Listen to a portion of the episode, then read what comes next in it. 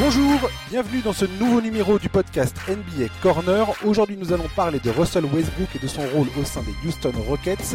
À l'heure où il s'apprête à faire son retour cette nuit sur le parquet du Thunder, où il sera très certainement ovationné par le public, nous parlerons également des Los Angeles Lakers, des rumeurs de transfert concernant Kyle Kuzma et leur, leur intérêt grandissant pour faire venir Darren Collison. On va aborder le cas Sekou Doumbouya et son intégration prometteuse dans l'effectif des Pistons. Et enfin, si le temps nous le permet, nous parlerons du retour imminent de Zion Williamson dans l'effectif des Pelicans.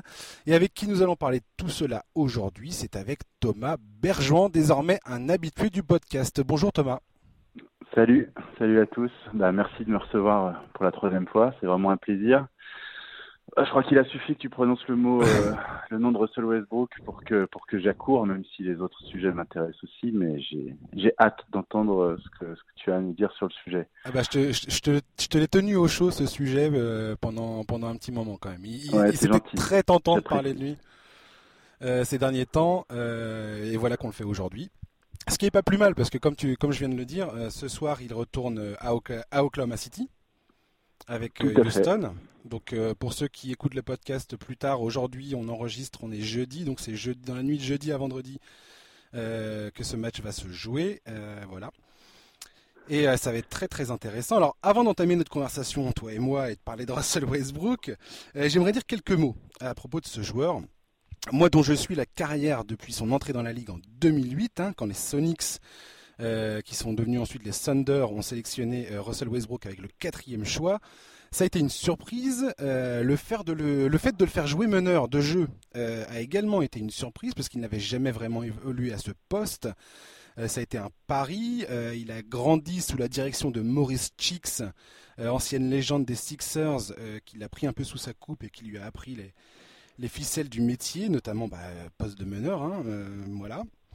Et c'est à force de travail et de volonté qu'il s'est imposé comme des meilleurs joueurs de la NBA. Son énergie de tous les instants, sa force inouïe euh, dégagée sur le terrain, cette attitude de ne jamais rien lâcher jusqu'au dernier moment, sa faculté à enchaîner les triples doubles en moyenne sur trois saisons consécutives force le respect, qu'on aime ou pas son jeu.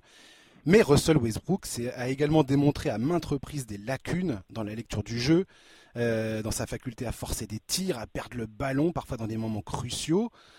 Euh, le fait est que depuis que Kevin Durant a quitté le Thunder, euh, il n'a jamais passé un tour de playoff. Il a été transféré cet été à Houston, une équipe qui a été à deux doigts de faire tomber les Golden State Warriors avec Kevin Durant en 2018, cette fois avec Chris Paul à la main et toujours James Harden. Voilà euh, un petit peu l'introduction que je voulais faire sur Russell Westbrook. Thomas Bergouan, qu'est-ce que tu retiens pour le moment de la greffe Russell Westbrook à Houston?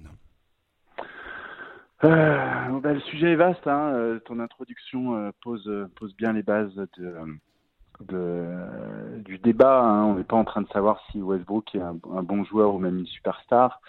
moi, ce qui m'intéresse, en fait, à ce niveau de, à ce niveau de réputation et de statut, c'est bah, c'est la capacité à faire gagner une équipe, tout simplement. Hein. Mm. Euh, il a été MVP de la saison régulière. Euh, bon, moi, j'ai pas, j'étais pas d'accord. On pourra revenir là, si, si, on pourra revenir là-dessus si tu veux. On peut, on peut, en parler maintenant. Moi non plus, j'étais pas d'accord. C'était entre lui et James Harden à l'époque. Euh, il me semble, et moi j'étais clairement parti pour donner le titre à James Harden. Je voyais pas comment c'était possible de ne pas filer le, titre de MVP à ce mec-là. Ouais, ouais, non, bien sûr. Après, bon, comme je disais, je, ne voulais pas forcément ouvrir ce débat-là. Donc la question de, Westbrook, euh, c'est, euh, tu l'as dit, euh, depuis depuis le départ de Durant, il n'a pas passé un tour de playoff. un tournant dans sa carrière, c'est effectivement ce, tir de Damien Lillard qui, qui est un tournant pour la carrière du pour la carrière, enfin pour le le destin de la franchise du Thunder de façon plus générale.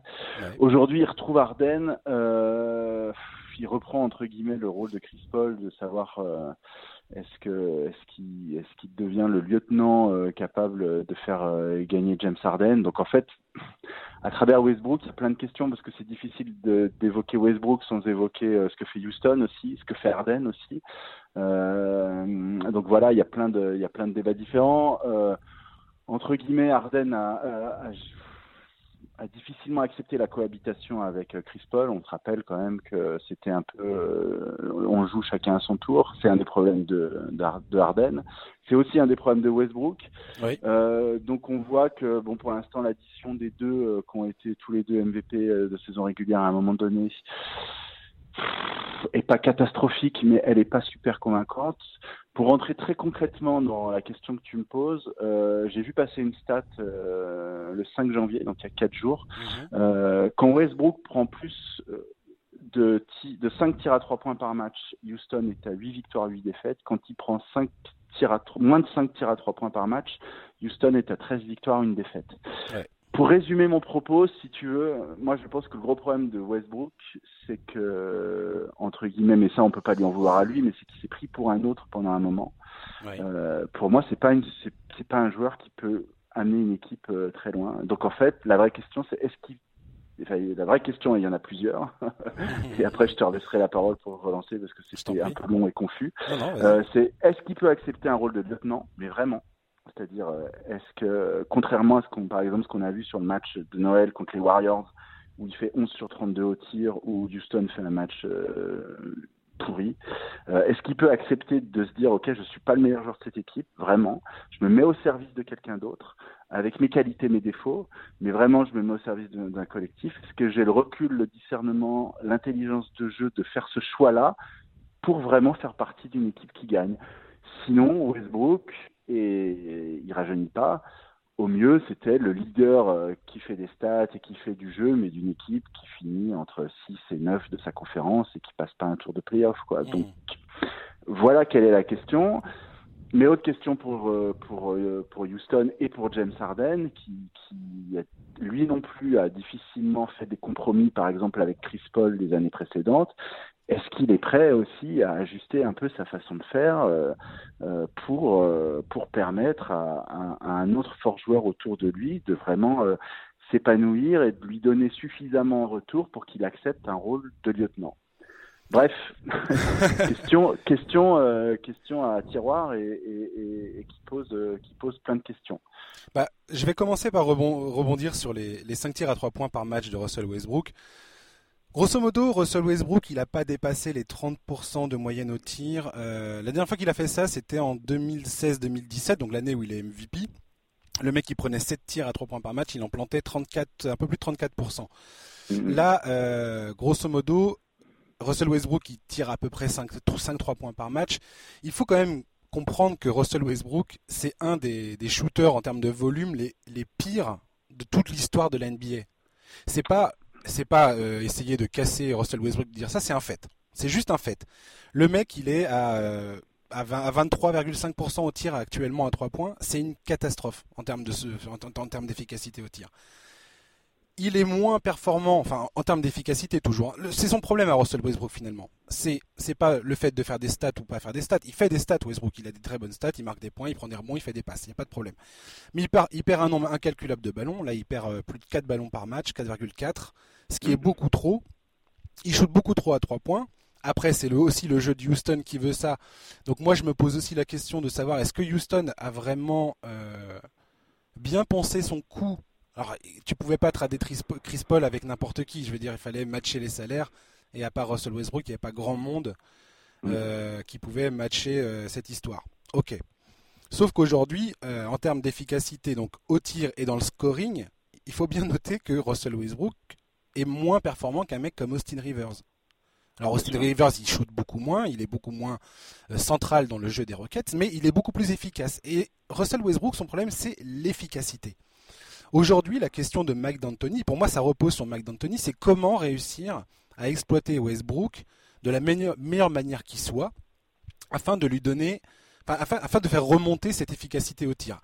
Depuis le mois de décembre, euh, Westbrook a manifestement fait des efforts il est un peu plus efficace, il a un de ses meilleurs pourcentages dans les tirs euh, inscrits dans la raquette, euh, près du cercle. Donc ça, ce sont des points positifs. Après, euh, malheureusement, le jeu de Houston est ainsi fait que si tu es maladroit à trois points et que tu joues à côté d'un mec comme James Harden, ce que tu viens de dire, qui monopolise le ballon à ce point où tout tourne autour de ce mec-là, c'est lui qui passe, c'est lui qui va qui, tout, tout, le, tout le jeu de Houston est centré autour de ce mec-là. Et à juste titre, parce que pour le coup, Harden, lui, c'est un mec ultra efficace. En termes d'efficacité, c'est un des mecs les plus efficaces. Même quand il va faire un dégueulasse 8 sur 24 au tir, il va aller assez de fois sur la ligne des lancers francs, il va marquer assez de 3 points pour être efficace. Mm-hmm. Donc, pour moi, le problème de Russell Westbrook, c'est ça. C'est une question d'efficacité. Et aujourd'hui, si tu regardes les analytics, les chiffres analytics, les Rockets sont meilleurs quand Westbrook n'est pas sur le terrain que quand il est sur le terrain. Et c'est un problème. Et ce que j'avais dit au début de la saison, c'est que Houston, pour moi, allait être une formidable équipe de saison régulière. Je n'avais aucun doute là-dessus parce que James Harden est à ce point formidable. James Harden ne pratique pas un jeu que je que je que j'aime regarder, mais n'empêche que ça gagne parce qu'il est il est vraiment incroyable. Enfin, c'est un joueur euh, hors norme, James Harden. Russell Westbrook, il est pas mauvais, mais euh, mais voilà, on vient de parler de son efficacité et de son impact sur le jeu de Houston. Mais face aux équipes de tous les jours, euh, que tu rencontres au cours de la saison, c'est pas un problème. Qu'est-ce qui va se passer? C'est ça la question. Qu'est-ce qui va se passer en playoff? Où le rythme de jeu sera plus lent, donc ça ne bénéficie pas forcément à Westbrook.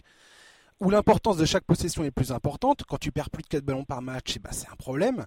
Et face à une défense qui n'hésitera pas à tout mettre en œuvre pour bloquer James Harden, quitte à laisser Westbrook shooter. Et on a bien vu déjà des équipes faire la stratégie de la prise à deux sur James Harden et quand la balle est ressortie sur Westbrook, il n'y a personne qui y va. Personne n'y va. Pourquoi? Parce que le mec il shoot à 23% au tir. Donc il n'y a pas de problème en fait. Donc voilà, c'était mon, c'était mon, ma réaction à moi par rapport à, tout ça. C'est le moment où les fans des Rockets ils, éteignent le podcast à mon avis parce qu'ils. Bah, c'est des... Ouais, mais tout ce que ce que je suis en train de dire c'est des faits. C'est pas c'est pas. Non, non, non, non Encore une fois, j'essaye pas d'enfoncer Russell Westbrook. C'est juste des faits en fait. Et. Non, non, bien sûr. Moi, moi, mon analyse de, par rapport à Westbrook, c'est que c'est le seul mec, euh, c'est le seul mec qui a joué avec Kevin Durant et qui n'a pas reconnu en Kevin Durant euh, un attaquant euh, de classe unique et supérieure. Tu, tu, dis, tu parlais de Mike D'Antoni sur la façon d'utiliser mm. Westbrook. à la grande époque de Scott Brooks, euh, l'organisation de l'attaque du Thunder, c'est les premiers et les troisièmes cartons appartiennent à, Russell Westbrook, les deuxièmes cartons et les quatrièmes cartons, plus les fins de possession euh, appartiennent à, Kevin Durant. Tout à fait. Voilà quelle était l'organisation euh, offensive du Thunder. On se demande après pourquoi ils n'ont jamais gagné. Et en fait, euh, bien sûr que ça dépend du coach, mais en fait, en, en NBA, les superstars ont un tel poids euh, que ça ne dépend pas uniquement du coach, ça dépend de la capacité d'une star à vouloir se faire coacher.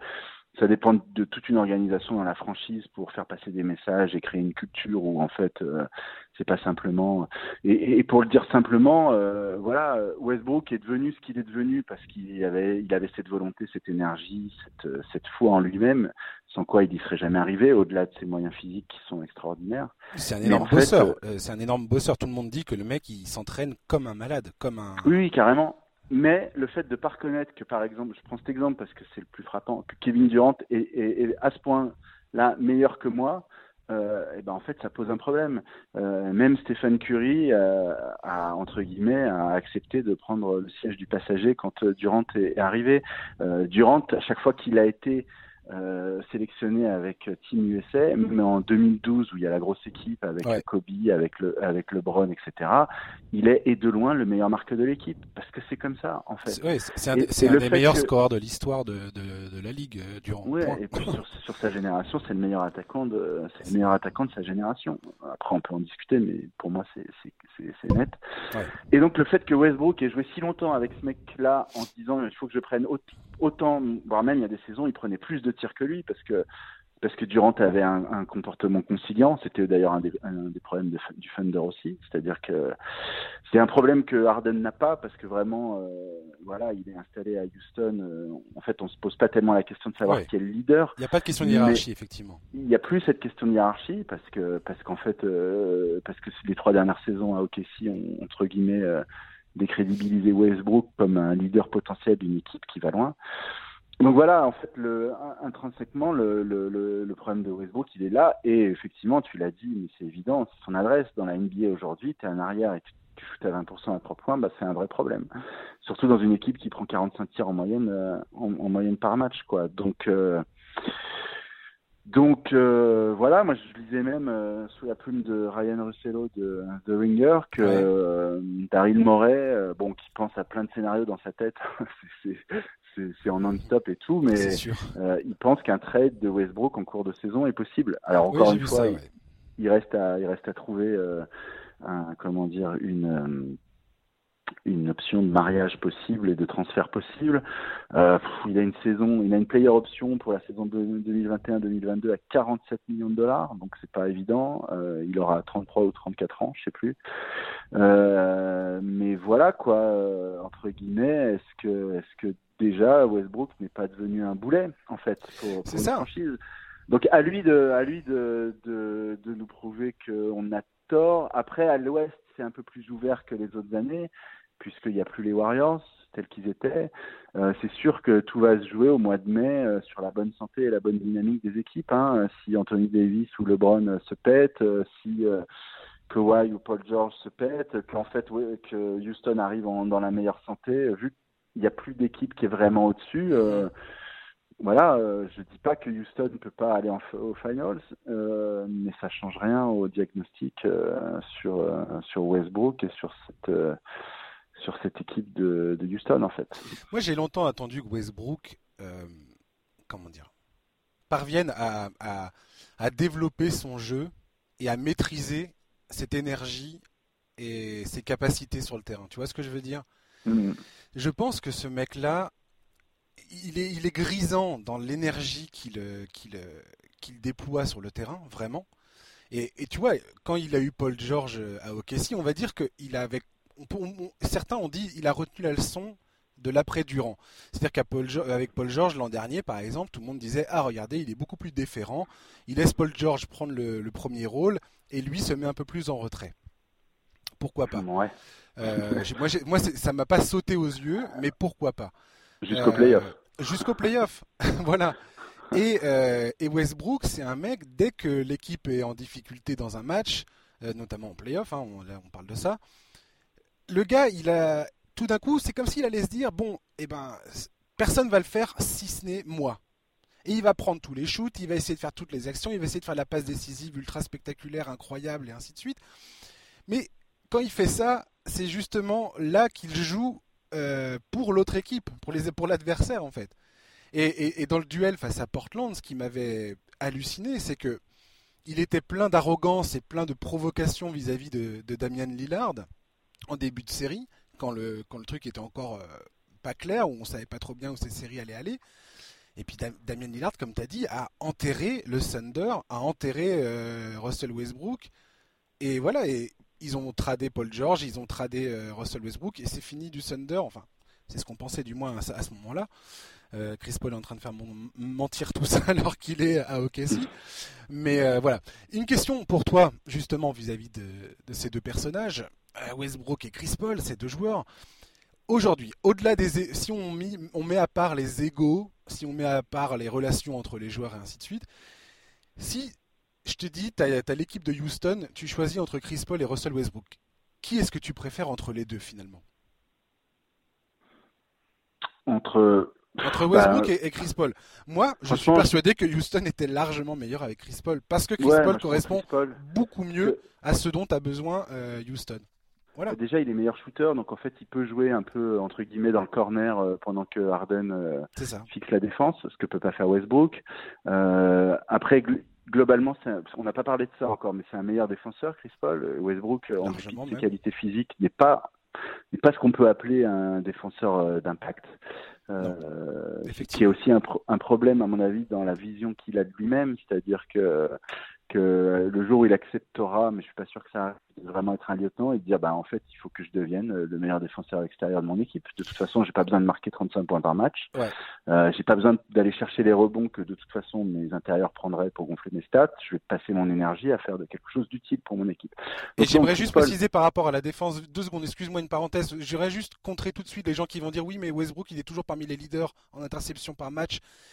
Tout ça c'est fait au prix de, de, de, de où, il va casser le schéma défensif collectif pour essayer de faire des interceptions. Et ça, c'est un problème. Voilà, qu'on soit bien d'accord. Euh, les, les interceptions par match, Paul, Je préfère Chris Paul et d'ailleurs avec Chris Paul, euh, avant qu'il se pète euh, aux ischio euh, ou au quadriceps, je sais plus, ben il mène il mène 3-2 face à, la grosse équipe de Golden State en 2018. Donc mmh. on va pas refaire l'histoire en, en, ah fonction des blessures parce que sinon on refait toute l'histoire de la NBA. Mais malgré tout, même si James même si James, euh, même si James Harden est euh, ce qu'il est, euh, ils étaient à mon, à mon sens plus forts avec Chris Paul et puis avec Arissa. Enfin bref, cette équipe de 2018, à mon avis, était très forte. Incroyable. 65 victoires et 17 défaites. Ils, ils, ont marché sur tout le monde toute cette saison. Après, encore une fois, si si James Harden voulait s'inspirer du jeu sans ballon de Steph Curry, euh, ce serait ce serait injouable. Parce qu'en fait, Harden soit il joue, soit il joue pas. Mais quand il joue pas, il joue vraiment pas. Et c'est d'ailleurs ce qui a posé problème avec Chris Paul à la fin, c'est quand il lui filait la gonfle, il restait à 8 mètres sans bouger. Enfin, je veux dire, c'est donc Houston au-delà même du cas Westbrook, a ses propres problèmes. Et je fais un dernier parallèle entre Westbrook et, et, et, Harden. Mhm. euh, Westbrook, sur ses trois dernières saisons de playoffs, tourne à 38, 39 et 36% au tir en, en playoff. Euh, Harden, il faudrait que je vérifie, mais il ne dépasse pas les 40% sur ses droits ou les 41% de réussite au tir sur ces trois dernières séries en playoff. Après, on peut retourner tout ce qu'on veut. Il n'y a pas d'équipe qui sont championnes avec des superstars en dessous de 42% de, moyenne au tir, surtout avec des taux d'usage et, des volumes de tir aussi gros. Et donc, en fait, on va bien voir euh, dans quelques mois ce que ces deux-là euh, vont donner en playoff et à quel pourcentage ils, vont shooter. Quoi. J'ai extrêmement hâte de voir ça. effectivement, depuis le départ, moi, c'est ce que je dis. Houston sera jugé euh, en playoff. Euh, quoi qu'il arrive. Là aujourd'hui ils sont troisième de la conférence Ouest. Enfin tout ça est, très volatile, hein. ça peut changer du jour au lendemain.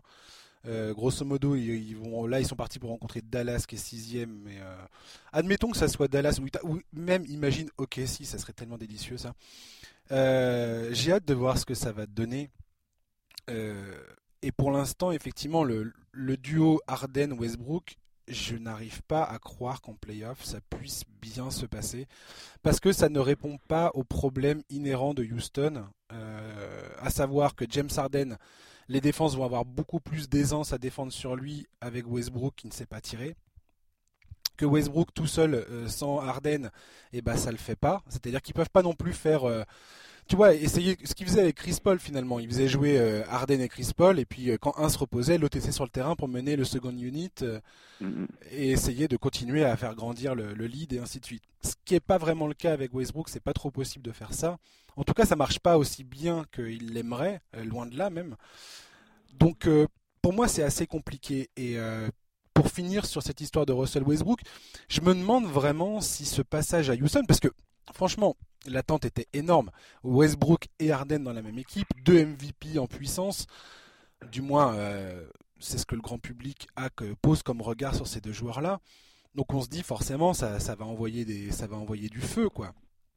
Et j'ai peur que Westbrook soit un peu le, bouc émissaire à la fin de la saison si Houston se fait sortir au premier ou enfin potentiellement qu'ils peuvent passer un tour, mais au deuxième tour euh, ça, ça peut mal se passer on verra comment tout ça se déroulera. Comme tu dis, après, il y a peut-être des blessures et ainsi de suite. C'est pas impossible qu'il fasse un beau parcours. C'est pas impossible que Mike D'Antoni arrive à trouver les, les, solutions. Euh, moi, D'Antoni, c'est un mec que je respecte. Donc, euh, donc on verra. mais, mais j'ai peur que Westbrook soit, soit, soit un peu le bouc émissaire à la fin de la saison. Quoi. Oui, oui, oui, bah ouais, c'est un peu ce que je disais quand euh, voilà, il, commence à puer vraiment la loose et à devenir un boulet.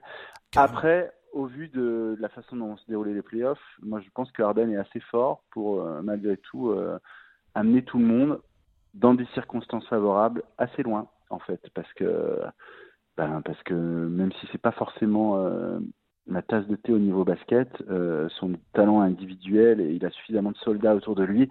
Puis cette équipe quand même a un noyau dur qui a emmagasiné pas mal d'expérience. Ouais, pas mal de désillusions je tire pas une croix sur eux. Non, non. Mais si jamais ça se passe bien, ce sera pas grâce à Westbrook, ça c'est sûr.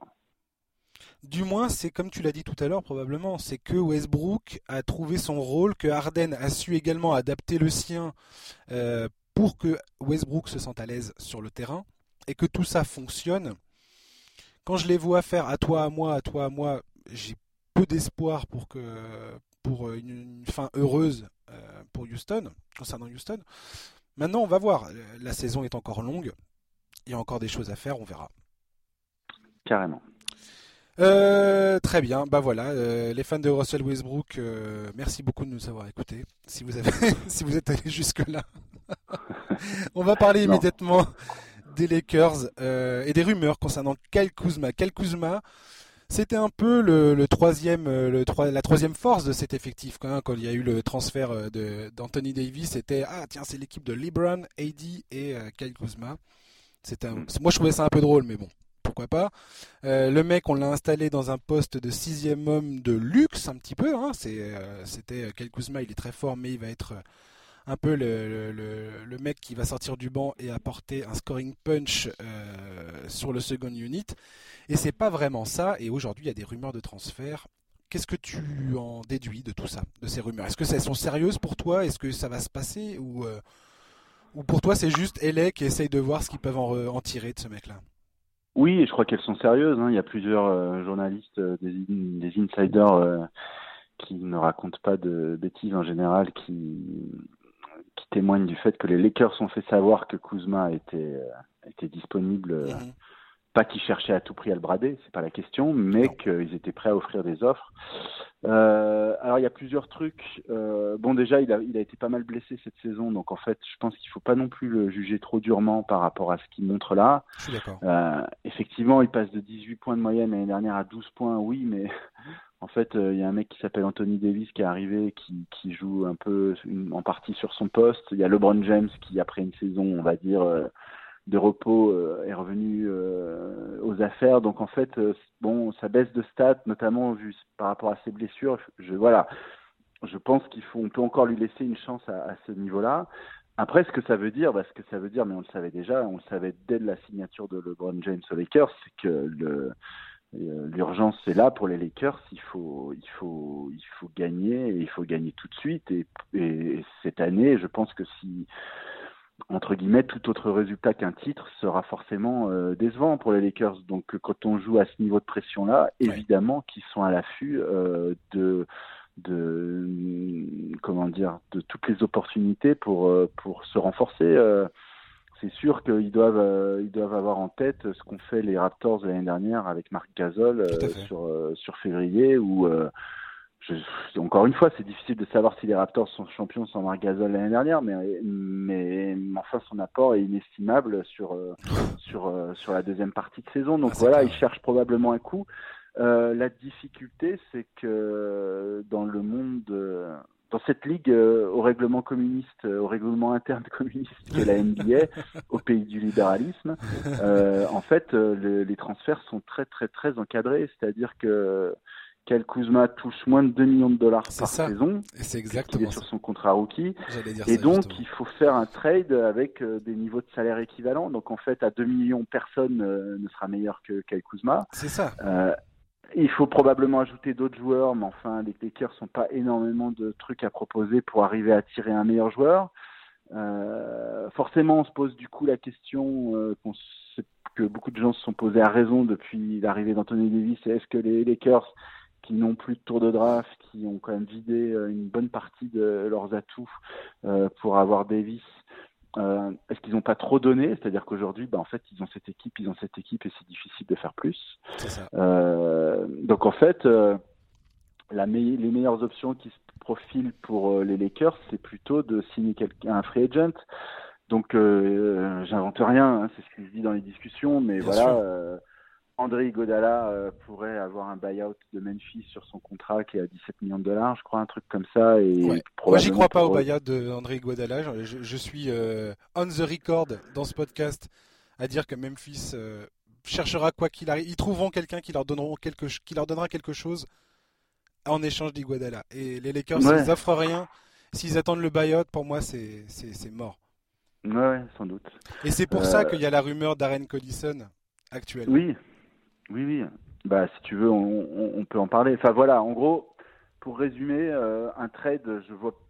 Je sais, on peut être surpris en NBA, mais je, ne vois pas tellement euh, qui pourrait. Euh, ce que pourrait mettre. à moins qu'ils arrivent à mettre de Marcus Cousins, mais pareil, qui a pas un énorme salaire dans un, dans un trade, mais enfin, il est blessé, je vois pas qui. Oui, à part du salaire dump. Mais encore une fois, les, les Lakers peuvent rien prendre comme salaire. Et comme tu dis, les contrats sont tellement maigres. enfin, Kyle Kuzma, t'as personne à moins de 2 millions qui sera impactant et qui correspondra surtout aux besoins des Lakers. Aujourd'hui, les Lakers, ce dont ils ont besoin, c'est à la fois d'un mec qui va créer du jeu, c'est-à-dire qu'ils ont besoin de quelqu'un d'autre que LeBron pour créer du jeu sur le terrain. Alors on peut dire Rondo, euh, Rondo il est là, c'est pas mal et tout ça. Ouais, c'est pas mal Rondo, mais manifestement l'impact de Rondo il n'est pas, euh, il est pas, il est pas hyper positif. Et Rondo c'est pas, c'est pas un mec qui s'est shooté assez bien pour, euh, pour répondre aux besoins que, que sont ceux des Lakers aujourd'hui. Avery Bradley, c'est pareil, c'est un bon défenseur, mais il est quand même assez léger au tir. Il a 26% à 3 points, je crois, euh, cette saison. Donc ils ont, ils, ont des, ils ont des problèmes en termes de shooting et de playmaking. Et euh, va trouver un mec comme ça sur le marché, c'est c'est extrêmement compliqué. Et aujourd'hui, ils reposent beaucoup trop sur la force de leur duo Davis-LeBron James, qui est incroyable qui leur permet d'être tout en haut de, de la hiérarchie euh, en NBA aujourd'hui.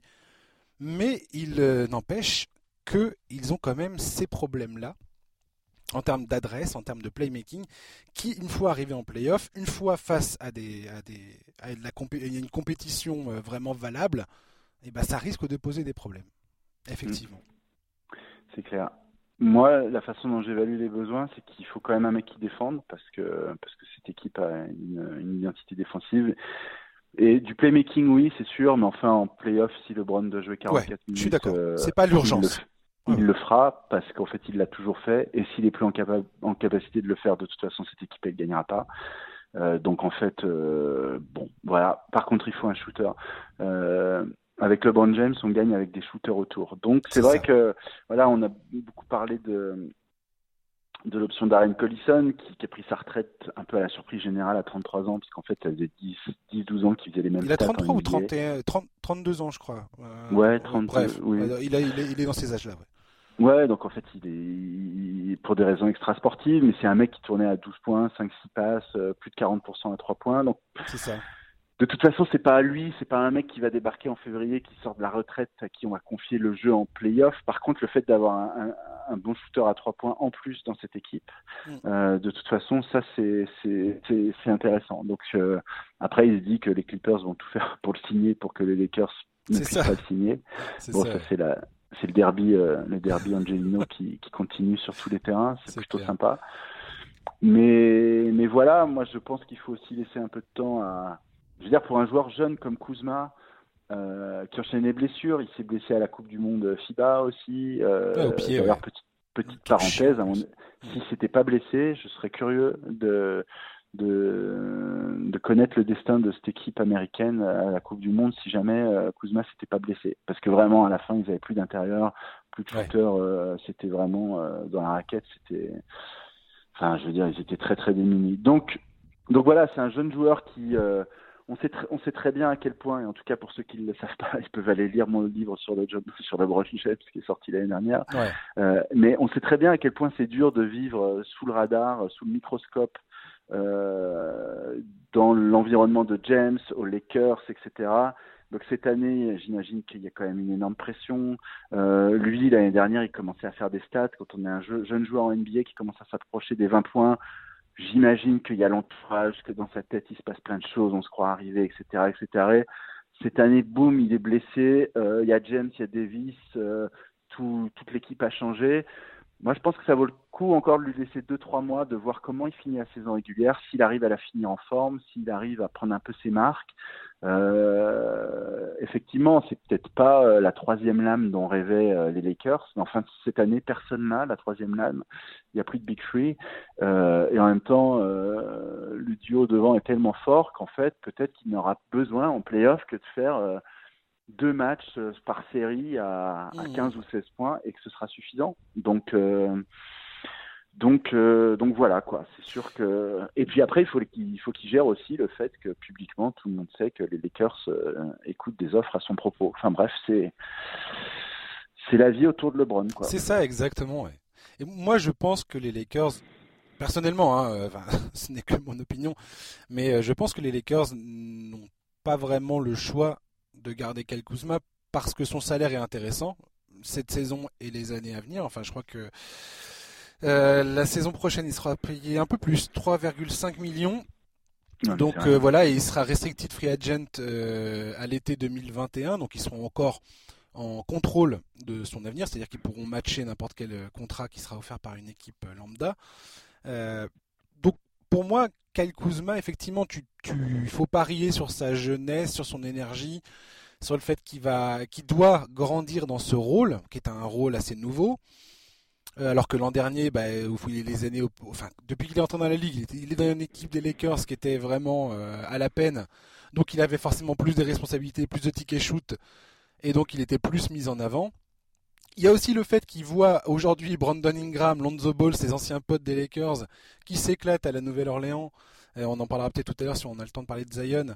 Euh, et qui vont euh, probablement choper des contrats énormes. Cal Kuzma, son, avenir, aux Lakers, il n'est pas fait euh, d'un contrat mirobolant. Quoi. Pas il n'aura pas un max contract de la part des Lakers. Ça, il doit le savoir aussi.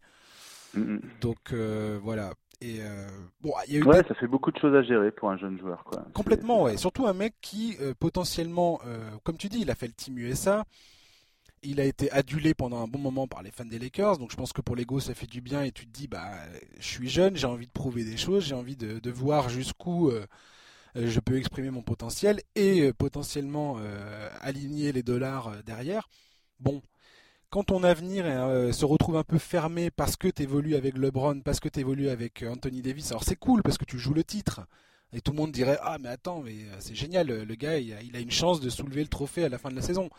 Très bien, mais c'est très difficile pour un jeune joueur d'arriver à raisonner comme ça. Et souvent, c'est mm. pour ça qu'on voit, c'est des vétérans qui, une fois qu'ils ont fait une partie de leur carrière, où ils ont gagné des thunes, où ils ont prouvé des choses, et qu'ils ont perdu, perdu, perdu, et qu'au bout d'un moment ils disent allez, c'est bon, vas-y, je prends moins, moins d'argent, mais je vais chez un contender et j'essaie de gagner ma bague. C'est pour ça que ça se passe comme ça. C'est parce que les mecs, ils ont prouvé, euh, ils se sont prouvés à eux-mêmes euh, des choses, ils ont eu l'argent, et puis après, bah, tu essaies de, de, gagner ton titre, quoi. Et Kuzma, c'est pas évident. Sa position est pas évidente du tout. Tu, tu es vraiment empreint d'une sagesse extraordinaire. J'espère qu'il va t'entendre. Je suis pas sûr qu'il m'écoute. c'est ça la vérité. Non, puis après, Darren Collison, effectivement, il y en a qui veulent voir Darren Collison comme la réponse. Euh, que euh, Darren Collison, avec sa capacité à, à, choper, à, tirer, à être à droit à 3 points sur les catch and shoot notamment, je crois qu'il était à 44% euh, pour la saison 2018-2019 pourrait répondre euh, à, ce problème d'adresse des Lakers. Comme tu dis, euh, les équipes avec LeBron, il faut planter des tirs. Quoi. Si t'as pas des shooters autour de lui, ça sert, c'est difficile. Et moi, c'est ça que j'avais dit au début de la saison avec les Lakers. C'est là où le doute pour moi réside avec cette équipe. C'est il n'y a pas assez de shooters, de, knockdown shooters comme on dit, tu vois. À part Danny mm. Green qui est vraiment un, tueur, les autres c'est chaud quoi. Ouais.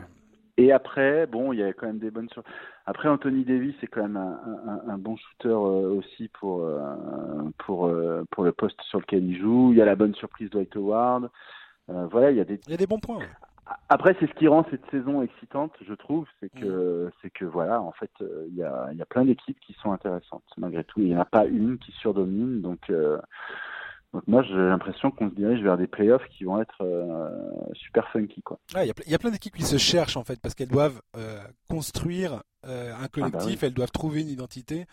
C'est le cas des Lakers et des Clippers, que tout le monde voit comme étant les favoris, notamment à l'ouest.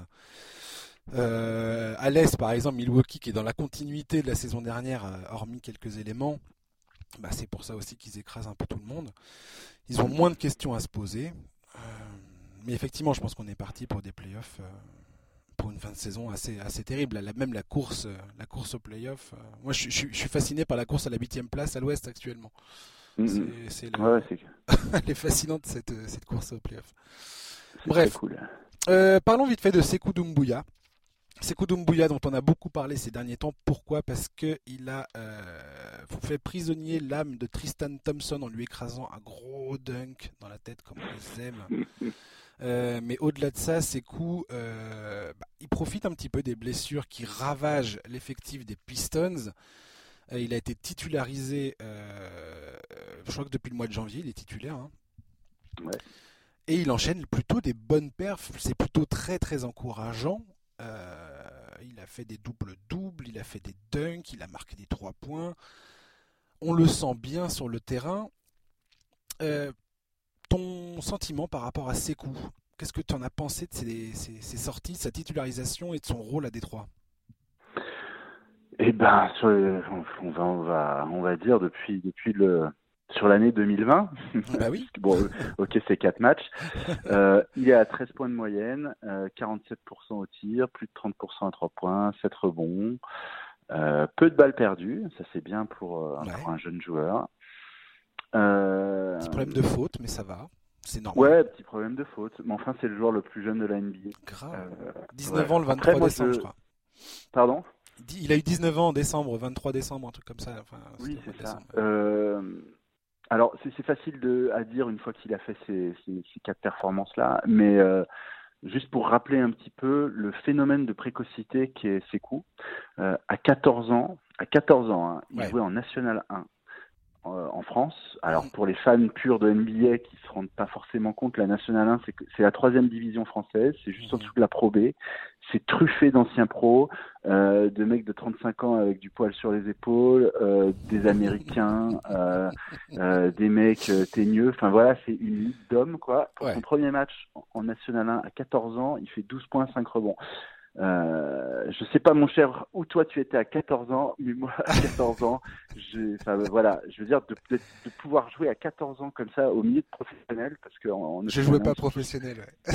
Ils sont tous professionnels, c'est hallucinant. Euh, voilà, il jouait à l'INSEP, il avait deux ans d'avance. Euh, à l'Euro des euh, moins de 18 ans, en décembre 2016, qui, qui s'est joué en décembre pour des raisons euh, politiques, parce qu'en Turquie c'était un peu le bordel, etc. Bref, mhm. où, la où la France finit championne d'Europe. Lui, il a 15 ans.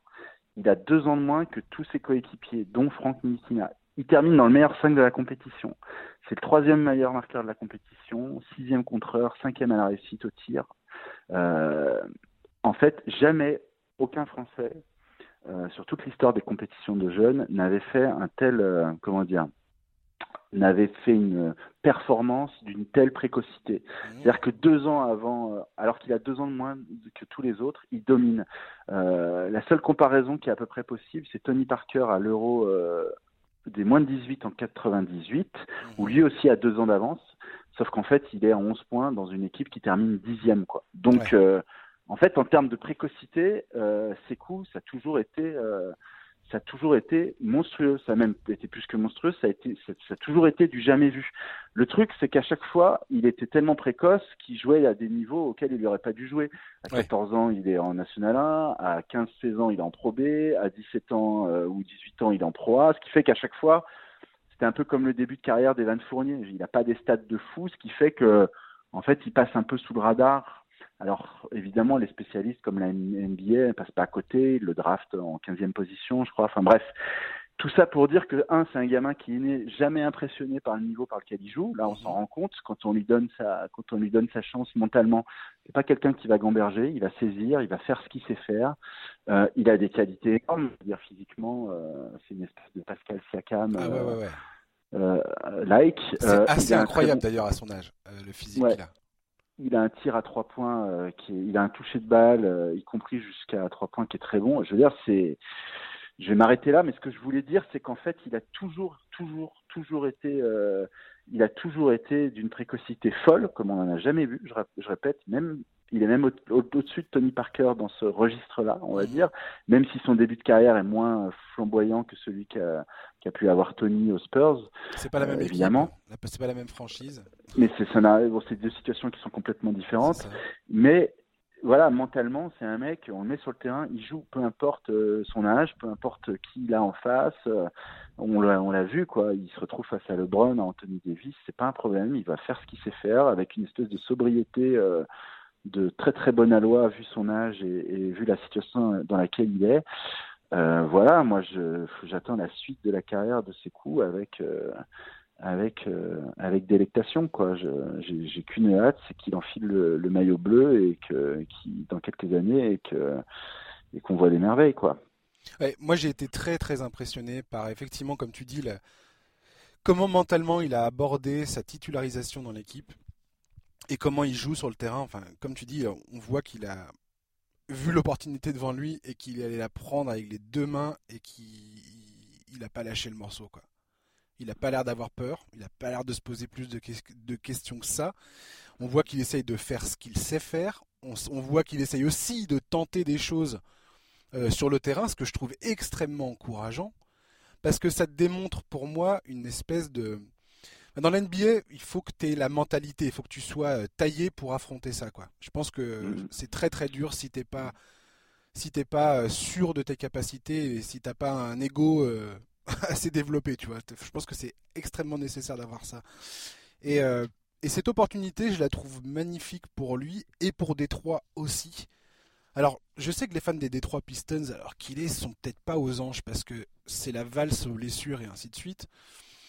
Mais moi, j'ai envie de te dire que c'est peut-être un, un mal pour un bien, tout ça, ce qui est en train de se passer. Et euh, là, André Drummond, il est dans les rumeurs de transfert. On sait tous que Blake Griffin vient de se blesser et qu'il est très probablement out pour la saison. Mhm. Euh, dans les rumeurs de transfert aussi, euh, Blake Griffin, peut-être.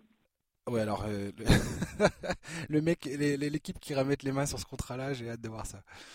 Il faut être fou. Voilà. Reggie Jackson, il, est il a plus de contrat à la fin de la saison et je pense que ça sera un soulagement pour tous les fans des Pistons de plus voir ce mec-là euh, peser dans le salary cap.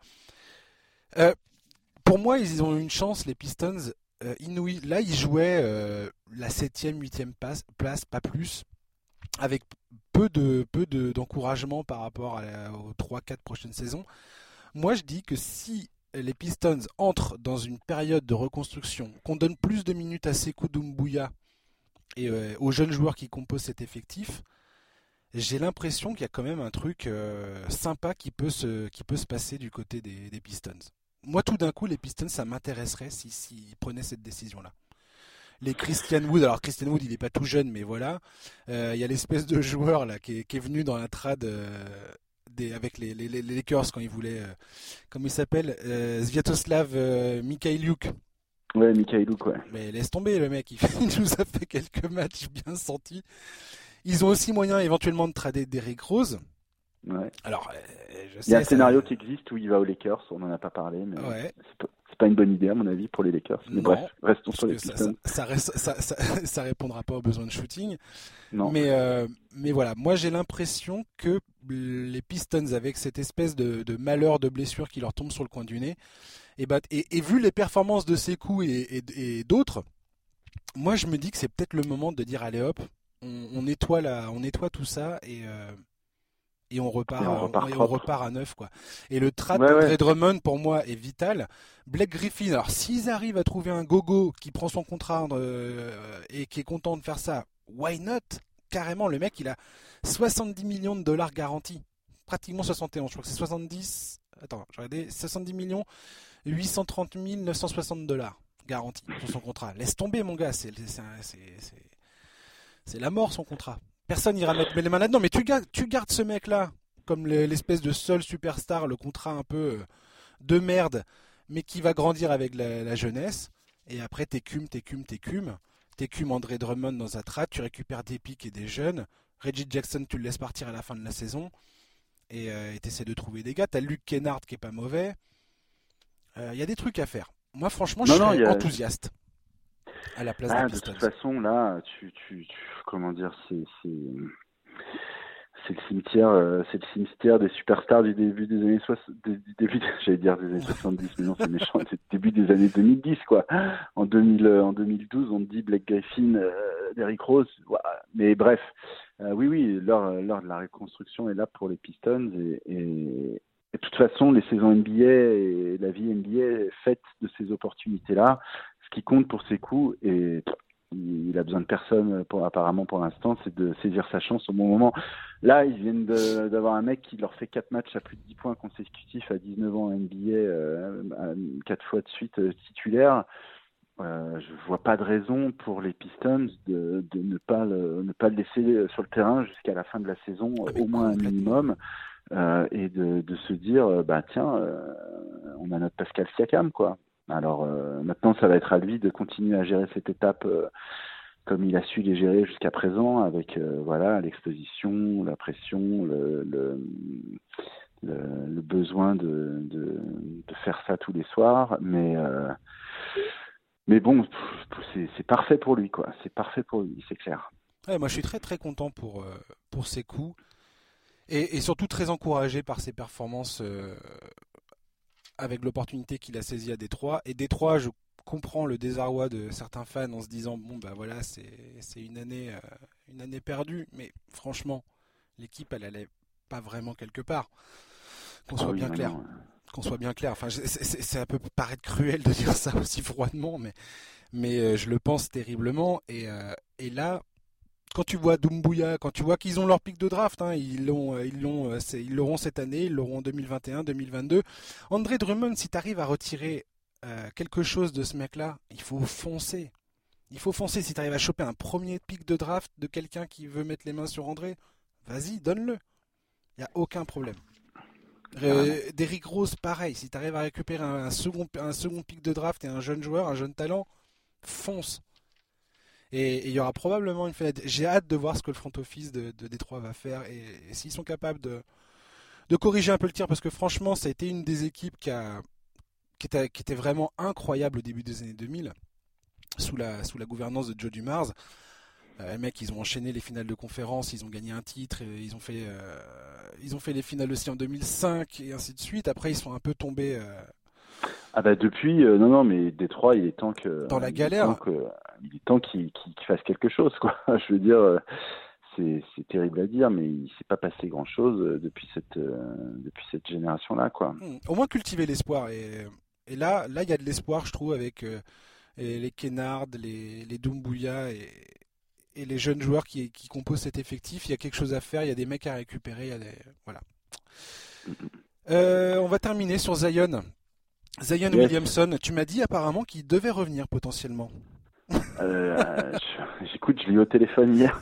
Non, non, mais voilà, je, il. Euh, non, non, il, a, commencé à, voilà. Il a repris l'entraînement en 5 donc voilà, c'est bien. En plus, ça, arrive à un moment qui est intéressant, je trouve, pour euh, les Pelicans, parce que depuis le retour de Lonzo Ball, là, ils enchaînent, euh, on va dire, un niveau de jeu qui est qui est sympa. Donc, euh, bah, ça rejoint un petit peu la, le début de la discussion quand on parlait de ce que les Lakers sont lâchés pour Anthony Davis. Mais voilà, c'est sûr que le trio Ball, Ingram, Zion, on a hâte de le voir on a, hâte de le voir au complet et on a hâte de le voir évoluer sur les deux trois prochaines années quoi ça c'est clair et net euh, voilà pour euh, pour revenir à Zion ben on parlait de Blake Griffin qui avait commencé sa dont on avait parlé la première fois qu'on avait parlé de Zion comme une trajectoire possible pour euh, Zion parce que parce que pas parce que pas trop de tirs extérieurs parce que une espèce de surphysique fragile du coup forcément euh, Blake, qui avait passé sa première saison rookie, complètement sur le banc, hein, on s'en rappelle, puisqu'il avait été rookie de l'année, mais l'année après sa draft. Euh, est-ce que Zion va jouer ou est-ce que finalement ils vont le garder au, frigo pour pas prendre de risques, euh, peut-être essayer de l'assécher un peu ou de lui faire perdre un peu de poids, je sais pas je sais pas trop, mais bon, bref, tout ça, c'était des choses qui sont des dangers qui sont identifiés sur la carrière de Zion depuis un moment. Euh, mais bon, malgré tout, euh, quand même, on, a envie de voir l'animal euh, sur le parquet, quoi. On a envie de voir ce qu'il donne en vrai. Ah, mais clairement, et surtout que les Pelicans qui ont commencé la saison plutôt excessivement mal, enfin, je veux dire, ils étaient au fin fond du classement pendant un bon moment. Et bah bizarrement, tout d'un coup, comme tu dis, là il y a, y a, une bonne dynamique actuellement. Alors franchement, hein, Ingram fait une saison de malade. Lonzo Ball, je sais pas ce qui lui est arrivé, mais euh, le mec, il, il, a vu un ange qui lui est passé au-dessus de son lit, c'est pas possible, mais tout d'un coup, il plante dans tous les sens, c'est incroyable. L'équipe a Alors c'est bon, il a fait 0,5 hier à 3 points, tout va bien. Euh, ouais, mais peut reprendre une activité normale. les choses reviennent dans l'ordre. Non, non, non, mais c'est sûr qu'il a. Il bosse sur son tir là. Moi, je te parle de la euh, confiance qu'il a dans son tir. Enfin, tu vois bien que le mec, il hésite pas une seconde, quoi. Non, non, mais c'est vrai, c'est très bien. Bah oui, euh, contre Houston, il fait 7 sur 12 à 3 points, euh, plus un triple-double 27-10-10. C'est sûr qu'on sent que on sent qu'il y a une espèce de, de petit déclic à confirmer, mais euh, bah, de toute façon, aujourd'hui, on en parlait sur Westbrook, t'es arrière en NBA, si t'as pas de tir, ça, ce sera vraiment compliqué, quoi. Ce sera vraiment très très compliqué. Donc ça, c'est cool. En tout cas, Lonzo Ball, tu vois bien qu'il a des capacités, qui prend, il, est dans la bonne euh, trajectoire pour améliorer tout ça. Mm. Euh, et, clairement, ça, ça, moi, je suis beaucoup plus confiant tout d'un coup euh, dans la carrière de Lonzo Ball. Franchement, j'avais un doute, fut, un temps, parce que j'avais du mal à voir comment ce mec-là, qui est aussi horrible au tir, alors qu'il a été, quand il est arrivé dans la ligue, on se disait ah machin, il va, il va, il va mettre le feu sur le terrain. C'est un excellent défenseur. Son shoot n'était pas du tout au niveau. là, c'est beaucoup mieux. Donc euh, moi je suis les, Pelicans là je suis je, trépigne d'impatience de voir Zion et comme tu dis beaucoup ont dit est-ce qu'il va venir est-ce qu'il va pas venir? Est-ce qu'il faut qu'il reste sur le banc et qu'il se remette bien et qu'il réapprenne à marcher carrément? Parce que euh, le gars apparemment marche pas comme il faut il a pas une bonne posture mm-hmm. euh, toutes ces questions-là n'ont pas arrêté d'être traitées ces, derniers, ces dernières semaines. Et puis là, manifestement, il va revenir d'une semaine, enfin, d'une semaine à l'autre, là, enfin, très prochainement. Euh, et, dans une dynamique collective qui est plutôt positive. Donc euh, moi, je suis plutôt euh, très impatient de voir ça. Carrément. Un, mot sur Ingram quand même, qui, comme tu disais, voilà, il fait vraiment une saison. Alors bon, c'est clair qu'il a fait des stats au début dans une, dans une équipe qui perdait des, des matchs, des farandolles de matchs, 12 de suite, enfin bref, tout ça, d'accord malgré tout, il est à 25 points, 7 rebonds, 4 passes, 40% à 3 points. Euh, 2 mètres 20 d'envergure. En fait, on n'a pas vu plus proche de Kevin Durant. Euh, enfin voilà, c'est son meilleur sosie quoi pour l'instant. Attention, hein, je, je, dis pas qu'il est aussi bon que Durant. au même âge, Durant. Moi, j'avais pas compris chose. mais euh, mais voilà quoi, c'est euh, il est en course pour le, le trophée de meilleure progression. Surtout, ce qui est intéressant avec lui, c'est que finalement, euh, moi, je les vois assez bien évoluer ensemble, euh, Zion et lui, euh, parce que lui, il peut vraiment jouer au il peut vraiment jouer au large, alors que Zion va jouer beaucoup plus près du cercle.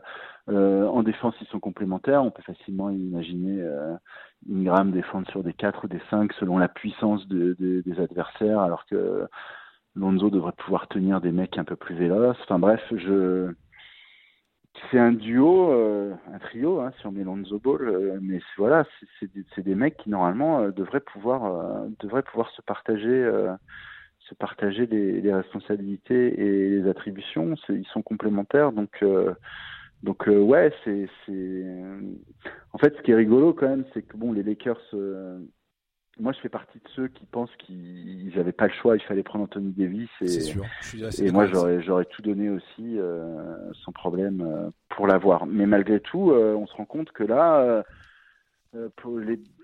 d'une certaine façon, c'est gagnant-gagnant. quoi. Les Pelicans, ils ont récupéré. Enfin, je veux dire, leur situation est vachement, vachement excitante, vachement prometteuse. quoi. C'est. alors, ils ont fait les cons quand même en, en ne prenant pas l'option de Brandon Ingram, qui résultat sera agent libre cet été, il me semble, et donc là ils vont être contraints de le signer. Euh, alors que s'ils avaient fait jouer l'option, ils auraient pu l'avoir à un prix beaucoup plus intéressant. Bon, ça c'est des décisions. Euh, c'est clair. mais bon, ils ont les Pelicans, leur contrat rookie. Voilà, leur contrat rookie, c'est pas grave. Ils s'en cognent, ils peuvent faire, ils peuvent faire le contrat, mais ça veut dire que tu as clairement confiance dans le fait qu'Ingram devienne euh, à minima le deuxième meilleur joueur de ton effectif. un, All-Star, un All-Star, un All-Star en puissance quoi. Ouais, à voir. Et Zion, et Zion, voilà, Zion, on s'enthousiasme et tout ça, et, à juste titre, hein, moi je suis très enthousiaste. Maintenant, Zion, euh, voilà, on n'est on n'est pas à l'abri qu'il nous fasse une Greg Oden, le gars. Point. Oui, moi je. je... c'est ça. Euh, je sais pas si c'est je sais pas si c'est pas Ingram qui va devenir euh, le franchise player de, de, de cette équipe quoi. Hein. Euh, c'est il est vachement régulier. Hein. C'est très rare qu'il fasse un très mauvais match et il est encore jeune quoi. Donc donc Zion de toute façon il est tellement dépendant de son physique que tant qu'il est blessé en fait tant qu'on n'est pas assuré de sa solidité sur le long terme. C'est ça. C'est ça. Euh, parce que bon, jouer à Duke, c'est cool, mais tu joues 25 matchs dans l'année, hein, c'est bien. Euh, voilà, euh, welcome to the NBA, c'est 82 matchs, c'est les déplacements. Il va falloir, va falloir trouver une hygiène de vie, il va falloir, va falloir devenir pro, quoi. Ça, on ne sait pas encore. Zion, moi, le, c'est son, enfin, je le dis, je le redis, j'ai dit plusieurs fois dans, dans, ce podcast, mais Zion, pour moi, son problème, c'est pas son poids. Le mec a juste un physique hors norme, qui est pas, qui est pas, qui est pas, qui ressemble à aucun autre. Et il est, je crois, le troisième joueur le plus lourd déjà de la ligue. Alors que le mec, il a 20 piges. Mm. Et que. et, j'ai lu un article, je sais plus, je crois que c'était sur le site The Athletic, où ils expliquaient que il avait une faculté de prendre de la masse musculaire qui, qui c'est du jamais vu en fait. Le mec, il, fait un entraînement, il va faire les exercices que tout le monde fait et il va prendre du muscle. Il a très peu de graisse en fait. Il n'a pas besoin de faire un régime. Il aura beau faire un régime, il va pas forcément fondre. Tu vois ce que je veux dire? Après, il, a, un problème postural au niveau des hanches et des jambes et des genoux qui fait que euh, ça peut être un gros problème, notamment parce que vu que c'est un mec qui dunk extrêmement souvent, que son jeu il est tout dans l'explosivité, c'est au niveau de la réception, c'est-à-dire que ses jambes, si elles sont pas capables de supporter euh, son poids à la réception à chaque fois qu'il saute, ça va devenir un énorme problème. Mm. Et voilà, et Greg Oden, c'était son problème d'ailleurs. Il avait eu une opération de la hanche plus jeune. C'est, il avait les jambes qui n'étaient pas de la même taille, et ça lui, ça lui, ça, ça, ça, a complètement déraillé sa carrière, ce mec-là, parce qu'il n'arrivait pas à, échapper au fait que euh, c'était un problème physiquement de tenir. C'était beaucoup trop de stress sur son corps. Ouais quand je dis l'affiner, c'est pas tellement l'affiner au niveau graisse, mais c'est qu'en fait, euh, il y a une raison pour laquelle il n'y a pas de basketteur qui fait euh, à sa taille, qui fait 125 kilos ou plus, parce qu'en fait, la répétition des matchs et les cadences, euh, c'est pas Riley qui avait dit à LeBron quand il était arrivé à Miami, euh, qui était, il était à 100 il était à 118 ou 119 kilos à l'époque, il n'y avait pas de gras hein, sur le. Il lui a dit en fait, euh, il faut que tu descendes à 112, 113 pour, pour ton dos, pour tes genoux, pour ta longévité, etc. Euh, au départ, le Brown avait dit non, c'est pas la peine, tout va bien. puis en fait, deux ans plus tard, il faisait 112 kilos parce que parce qu'en fait, euh, mais en fait, c'est pas non plus indispensable dans ces proportions-là. Mhm. Par contre, d'être capable de jouer 100 fois par saison et de retomber, euh, je sais pas combien de fois par match et de courir, je sais pas combien de kilomètres, euh, et ben en fait, euh, même si tu peux courir un marathon à 130 kilos, euh, en fait, si tu fais vraiment du marathon, c'est pas possible. Il faut, il faut, un poids, être plus léger. bien sûr. Et, en fait, et donc ça va aussi impliquer pour Zion de se, de se réinventer, de développer d'autres trucs.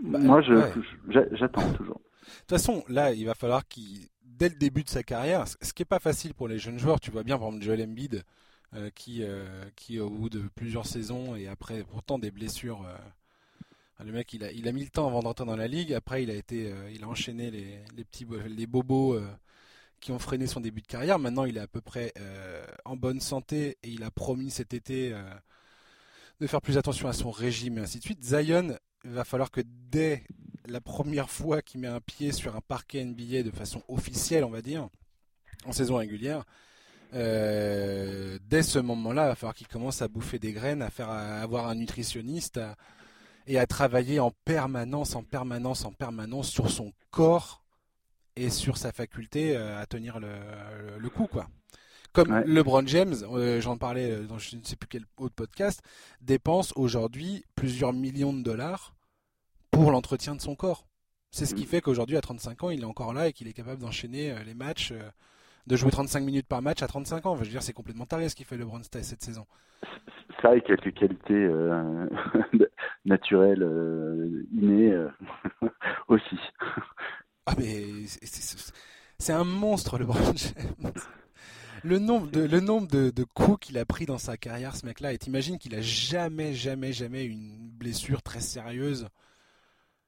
Hormis l'an enfin, je pense que la saison dernière, c'était une des premières fois qu'il manquait une, une vraie portion de la saison euh, régulière, quoi. Oui, oui. Il avait raté 15 euh, jours à l'époque Miami quand il avait des problèmes. En fait, il a eu des problèmes de dos assez sérieux qu'il a mis quelques saisons à, à régler. Euh, mais qu'il a fini par régler. Euh, mais euh, bon, ça l'a jamais non plus, euh, enfin voilà, cloué comme sa blessure à l'aine l'année dernière. Mais oui, oui, c'est. Disons que LeBron, c'est le vainqueur de la loterie génétique qui, oh depuis, fait tout ce qu'il faut pour, pour, pour rester en haut du panier. Enfin, je veux dire, ses camarades de classe, c'est bon, on peut plus dire Mélo parce qu'il est sorti de sa retraite, mais c'est Wade et Mélo, quoi. Hmm. Sauf que lui, il continue, il continue à dominer, quoi. C'est ouf. C'est vraiment ouf. Vas-y, vas-y.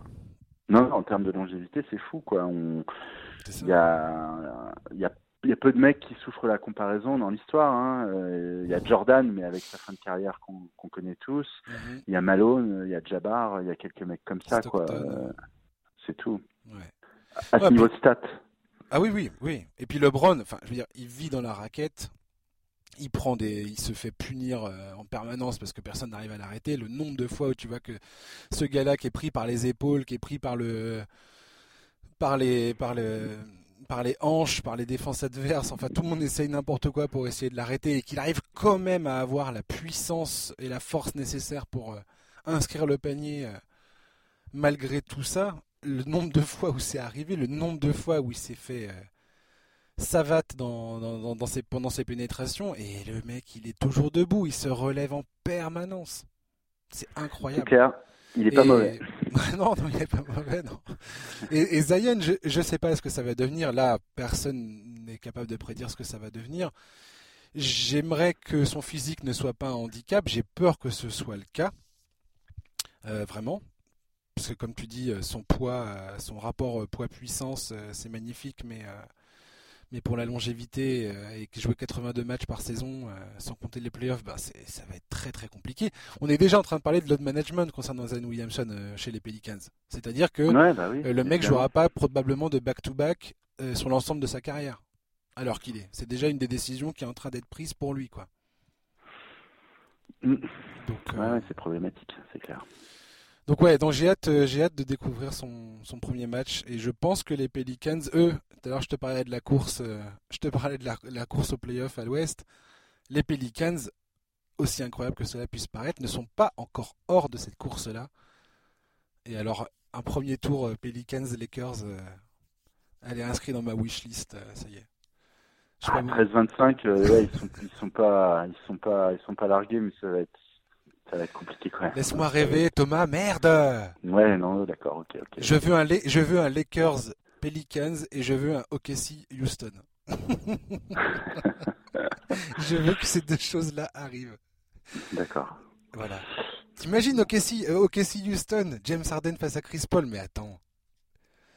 Après, après peut-être qu'il n'y aura plus personne à OKC, hein. peut-être qu'ils auront réussi à, vendre Adams, euh, Gallinari sera plus là et...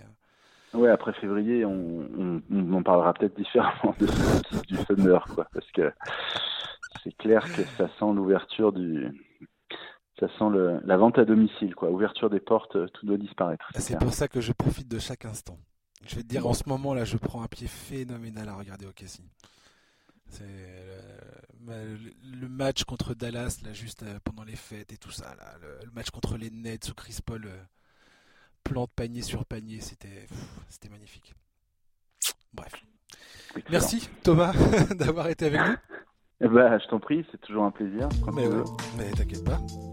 Il va y avoir une, il y aura une prochaine fois, bien évidemment. Bon, cool. Et puis, euh, bah, chers auditeurs, merci d'avoir passé euh, cette heure euh, un peu plus même hein, avec nous. Et puis, bah, je vous retrouve la semaine prochaine avec un nouvel invité, un nouveau numéro du podcast NBA Corner. D'ici là, bonne fin de journée à vous, bonne fin de semaine, bon week-end